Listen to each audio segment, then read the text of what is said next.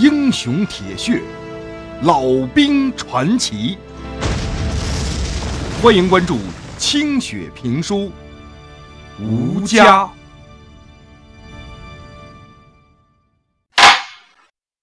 上回书说到，敌人的坦克已经开到了山崖的旁边，大象立刻命令引爆埋在山崖缝里边的那些炸药。可是绳子一拉。下头的地雷却并没有响。大象气得赶紧把那埋炸药的二排长叫过来，就问怎么回事。二排长一头大汗，脖子被树枝给刮花了，缠上一条白毛巾。他说呀，估计是那连炸药的电线啊，被山崖上锋利的岩石给磨折了。自己马上就带几个战士过去接线去。大象一听，这哪成啊？这么一来，埋在坑里头的那些战士就要在毫无掩护、敌人坦克逼近的情况下去炸坦克了。面对着前方的坦克机枪手和周围掩护着的步兵，这不等于自杀吗？而且现在带战士下去接线来不及了，下去接线的人只要一露头，就会被漫山遍野正在往上冲的那些鬼子们看得一清二楚。乱枪之下，那肯定活不了啊！哎呀，这可怎么办？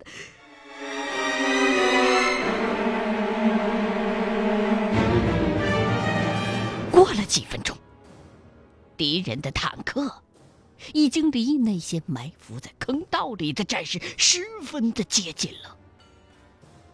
这时候，对面的山崖上突然出现了一个矫健的身影。他抱着一个炸药包，悠着一根绳子，由打山顶上直接就荡了下去。鬼子立刻发现了他，那个战士滑到了埋藏炸药的缝隙那儿，身上顿时就被打出了一片血窟窿。但是与此同时，他还是拉响了揣在怀里的那只炸药包。就在炸药包爆炸的那一刻。老旦猛地看见了那个飞荡下去的人脖子上缠着的白毛巾，像是风筝一样飞上了半天。他这才知道，这个人就是刚才的那个二排长。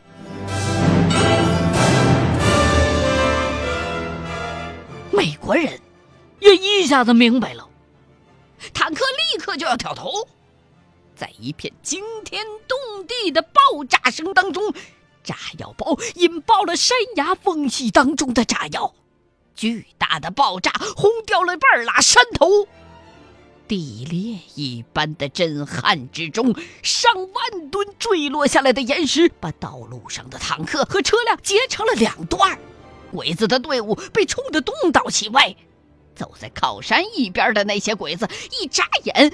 就被吞没掉了。除了前头的五台坦克和车辆，后边的敌人被这从天而降的石头暂时给挡住了。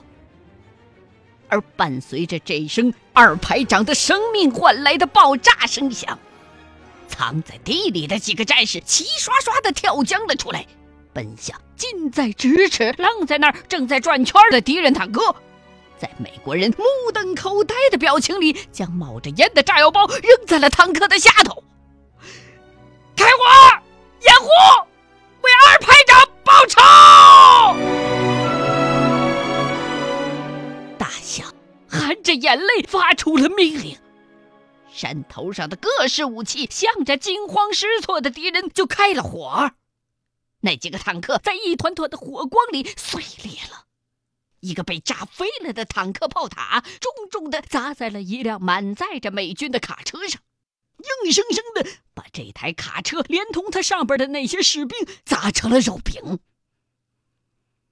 三连的迫击炮猛烈的轰击着敌人的步兵，寂静的山谷，眨眼的功夫就成了尸横遍野的坟场。通过望远镜一直观察着战局的老旦，被战士们的杰作惊呆了。只见三连两个排的战士已经从侧面冲下了山去，将被打得措手不及的鬼子冲得七零八落。敌人一边往后撤，一边发射火焰喷射器，在道路上烧出了一道火墙。有几个战士就在这熊熊的烈火当中没有跑出来。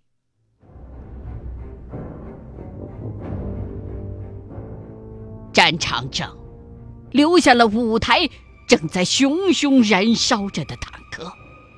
十几台报废的汽车和一百多具鬼子的尸体，敌人暂时撤退了。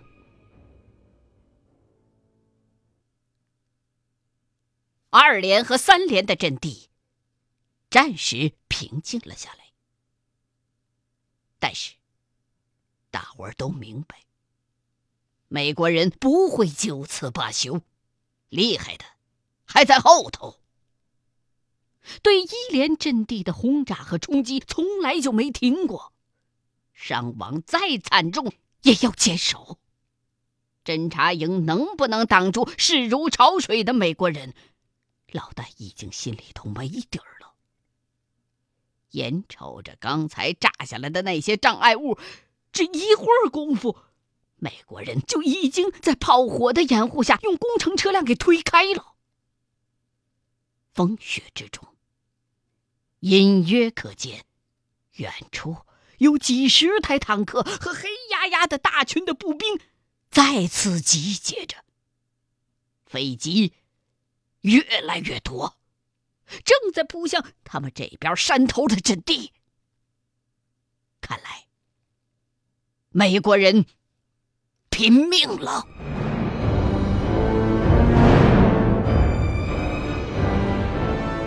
老旦的身后，地团各营已经做好了战斗准备，随时准备接替侦察营。这注定是一场昏天黑地的血战。美国人强大的火力让老大感到害怕，身体当中的血液在高速的流淌着。这，也许是自己最后的战斗了。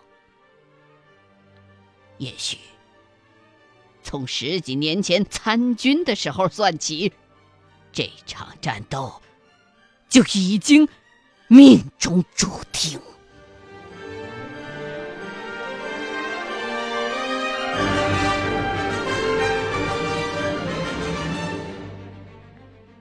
十多年之后，每当老旦回忆起三所里的这次战斗，都会不由自主的颤抖着，偶尔还会静静的流泪。这场战斗是那么的残酷，那么的壮烈，以至于他都开始淡忘。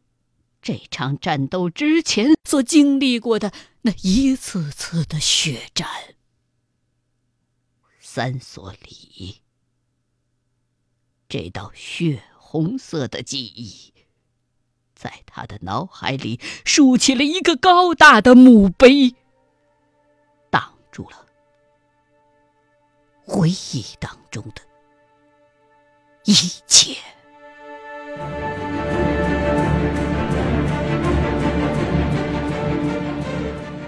接下来，美国人和随后赶来的南朝鲜人发疯一样向地团的各营阵地发动了进攻，根本没有什么进攻间歇，各式炮火轰炸不息，而飞机则是昼夜轮番的轰炸着。敌人排山倒海的冲击，让战士们这辈子都忘不了。老旦。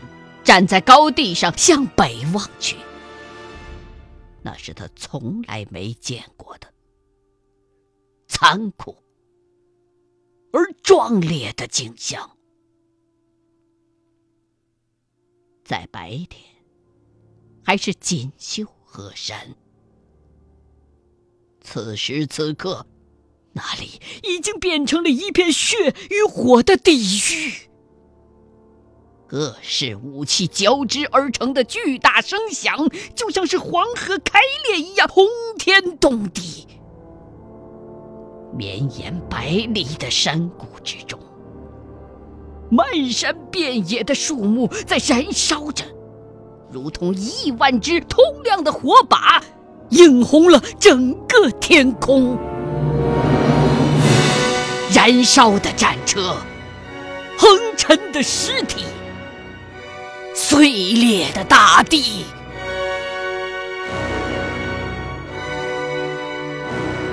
老旦知道，在敌人后面的志愿军部队已经在全力向敌人进攻，二十万大军正在逐个切割敌人的每一支部队，而就在眼前，在几十架轰炸机倾泻的弹雨下面，数不清的。炮弹、子弹和火焰正扑向侦察营把守的山头。那些弹道是如此之密，如同一道逆流而上的洪流，倾盖在山头的每一寸阵地上。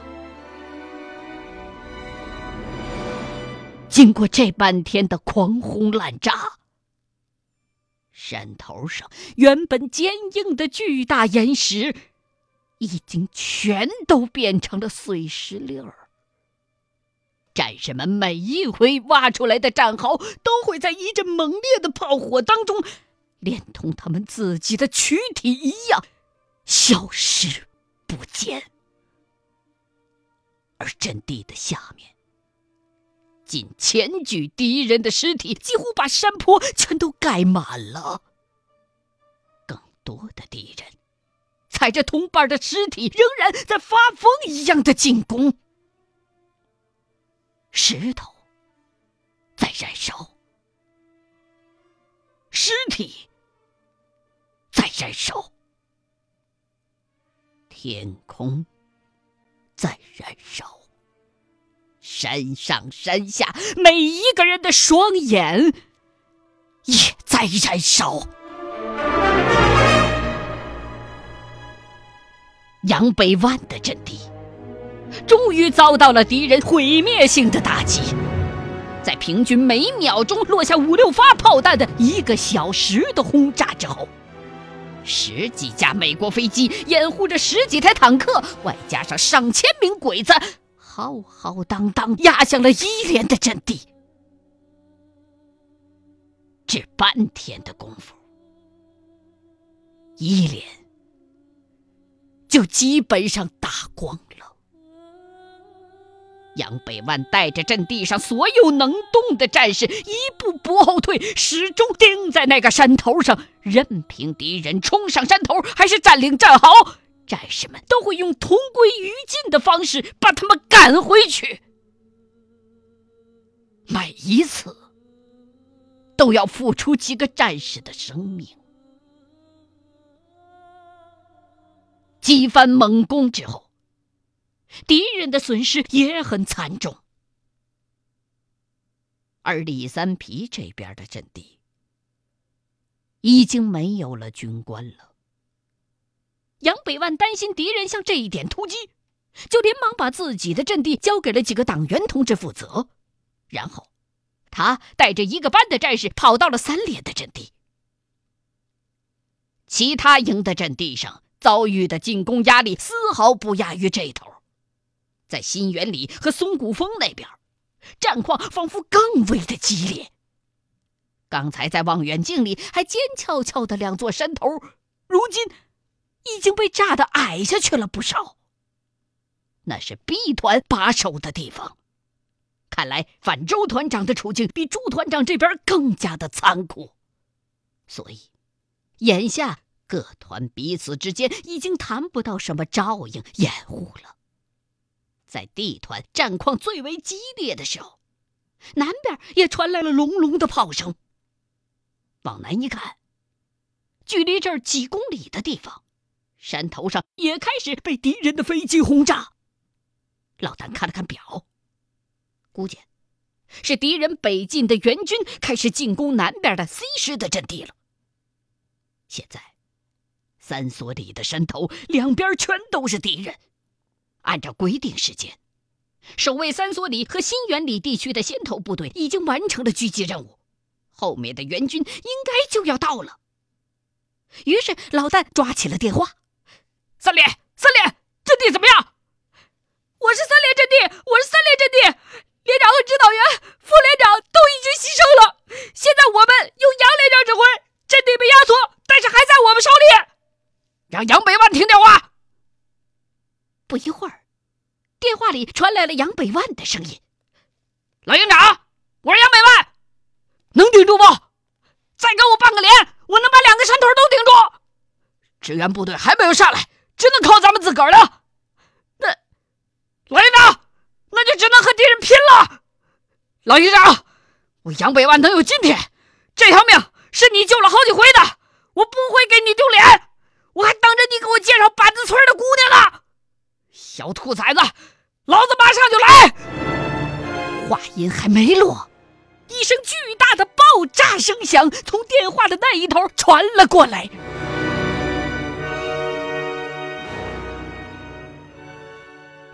的耳朵差点被震聋了，他条件反射一般的扭头看向山顶，只见两架轰炸机刚刚从山顶掠过。一片巨大的黑云从阵地上腾空而起，老旦手中的电话落在了地上。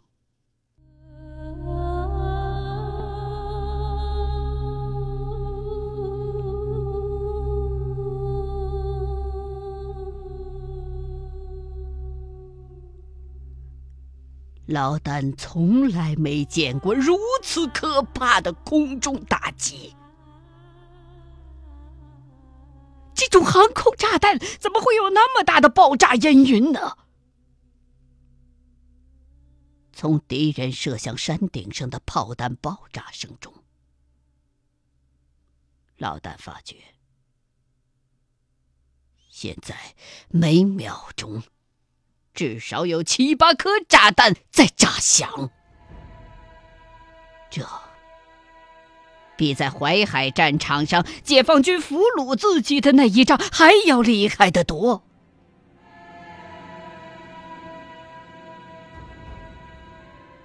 他沉思了片刻，一把摘下了帽子，恶狠狠的拿起了身边的这把枪。那是一支苏联的波波沙冲锋枪，是王浩从那个被累死在路上的战士手中拿过来的，还从来没有用过。王浩已经去二连的阵地上了，联系不上他，电话线已经被炸折了。老陈，咱们该上去了。嗯，是时候了，老大。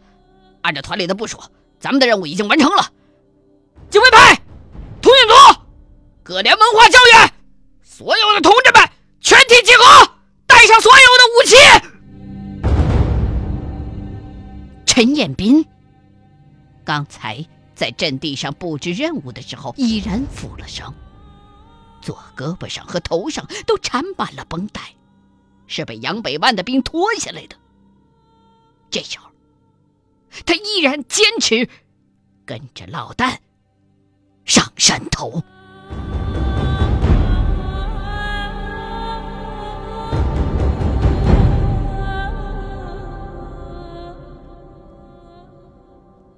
老旦和陈彦斌带着十几个战士奔向了三连的阵地。跑到地方一看，整个山坡上。都弥漫着一股炸药和汽油的味道，地面儿被炸得松松软软的，脚踩上去感觉就像是踩在河床里的细沙子上一样。跑到山顶，冒着仍然在落下的炮火，他们焦急的寻找着那八名战士，却看不到一个活动的人影。老旦心疼的看到，山顶上那几十名战士的尸体已经被敌人持续不断的炮火炸成了碎屑，红白相间的血肉密密麻麻的散落在阵地上。阵地上原本坚硬的岩石已经被烧成了石灰一样的焦土，子弹打在石头上面，不再是四处乱蹦，而是噗噗直响。众人一边四处喊叫着，一边收敛着能够使用的武器。这时候，一名战士突然从地里钻了出来。他抖落掉一身的尘土，犹如是一片焦土当中冒出了一个黑无常，几乎赤身裸体，连裤衩都没了，全身已经被熏烧的漆黑，皮开肉绽，沾满了鲜血和泥土。他的嘴唇因为脸上被烧焦而上下翻卷开，露出上下两排洁白的牙齿。然而，他的眼睛仍然如同暗夜当中的恶狼一样凶狠血红。的手中抱着一根爆破筒，一只手拉着引线，眼睛直勾勾的望着老旦。猛然间，这名战士扔下爆破筒，大哭着扑向老旦。声嘶力竭的喊着：“老院长，就剩我一个了，他们全牺牲了，现在就剩我一个了。”